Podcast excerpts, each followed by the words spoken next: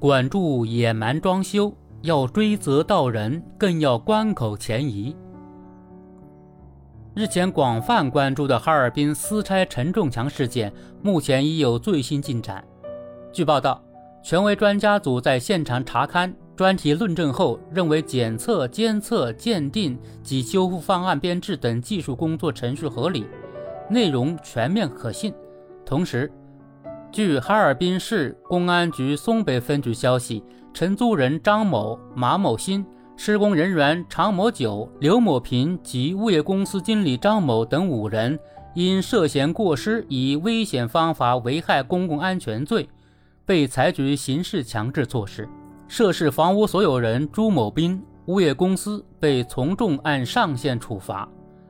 尽管后续调查审理仍在进行中，但截至目前。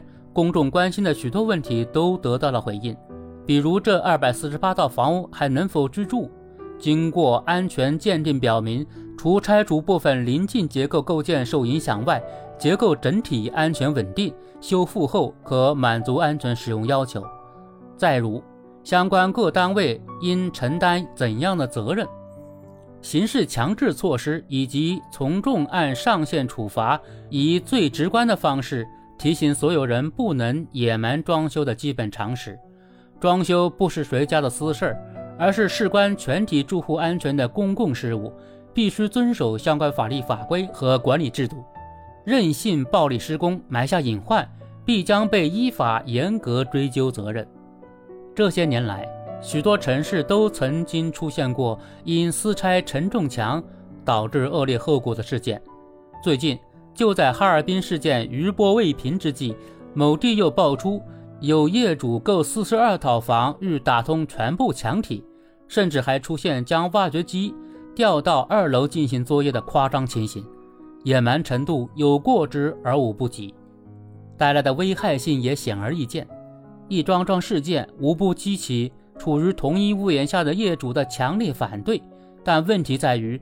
不能野蛮装修的道理并不难懂，可为何总有些人执意为之？究其原因，一在于侥幸心理，二在于监管缺位。